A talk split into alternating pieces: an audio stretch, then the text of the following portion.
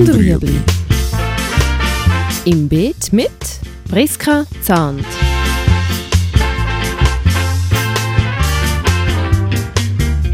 Fragen rund ums urbane Gärtnern auf Balkonien. Heute Schädlinge.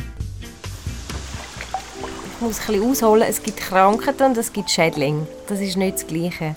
Entweder ist eine Pflanze krank oder sie hat irgendein Insekt, das darauf frisst, wo man nicht will. Und das sind zwei verschiedene Diagnosen. Und wenn man selber das Zeug erkennen muss man sich einmal ein bisschen mit dem auseinandersetzen. Also man muss mal ein bisschen lesen in der Fachliteratur und, und sich mal so ein bisschen bewusst machen, was es überhaupt gibt, was eine Pflanze kann befallen kann. Und dann kommt man vielleicht eher ein bisschen weiter, dass man es kann eingrenzen irgendwo. Aber es ist auch für einen Gärtner schwierig.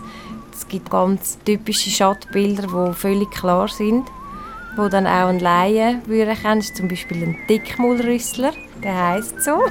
Das ist ein Käfer und der frisst zum Beispiel nur am Blattrand.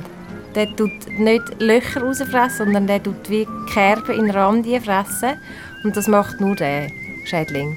Und das erkennt man relativ schnell, wenn man das mal weiß. Also ein Laie, wenn er das mal gesehen hat, dann erkennt er das nächste Mal auch wieder.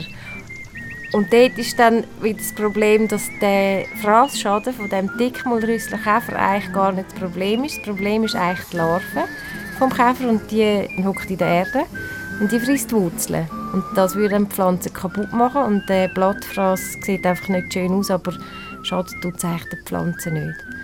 Aber wenn du die Fraßspuren hast am Laub, dann kannst du davon ausgehen, dass du Engerling in der Erde hast. Und die tun also auch ich behandeln, weil die sind einfach Sauviecher. Ganz gemeine Hageln. Und dann kann man das auch biologisch machen. Und dann kann man Nematoden gießen. Das sind so Fadenwürmer und die tut man einfach mit der Spritzkanne. Kann man die in die Erde gießen und die Fadenwürmer, die gehen dann in Dickmaulrüsslerlarven und sie parasitieren und dann sterben sie. Das war Gut und Rüebli. Haben Sie eine Frage? Schreiben Sie uns auf beet.stadtfilter.ch.